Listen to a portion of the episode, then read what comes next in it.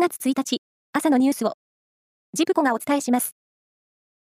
死者、行方不明者、およそ10万5千人と、国内の自然災害で最悪の犠牲者を出した関東大震災の発生から、今日で100年となりました。近代日本の首都圏を建物の倒壊や津波が襲う複合的な災害で、死亡原因のおよそ9割を火災が占めました。当時の経験者が少なくなる中、教訓をどう継承していくかが問われます。ロシア軍が北方領土の択捉島と国後島に配備していた複数の地対空ミサイルが、島の外に搬出されたとみられることが分かりました。ウクライナの攻撃に備えるため、ロシア本土に再配備したとみられ、ロシアが極東の兵器まで転用し、総力戦を展開している可能性が浮上しました。中古車販売大手ビッグモーターによる自動車保険の保険金不正請求問題で、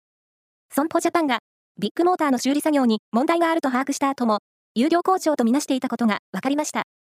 有料工場では、事故車両の損害度合いを査定する際、手続きを一部省く簡易調査が可能で、不正を所長した可能性があります。岸田総理大臣は、最低賃金の全国平均時給を、2030年代の半ばまでに1500円にするという目標を表明しました。ちなみに、今年度の最低賃金の全国平均は、昨年度から43円引き上げられ、政府目標の1000円を上回る1004円となる見通しです。来年のパリパラリンピックを前に、卓球の世界トップクラスの選手が出場する国際大会が東京で行われ、東京パラリンピックで旗手を務めた岩渕幸洋選手が準優勝しました。バスケットボール男子のワールドカップ順位決定リーグで、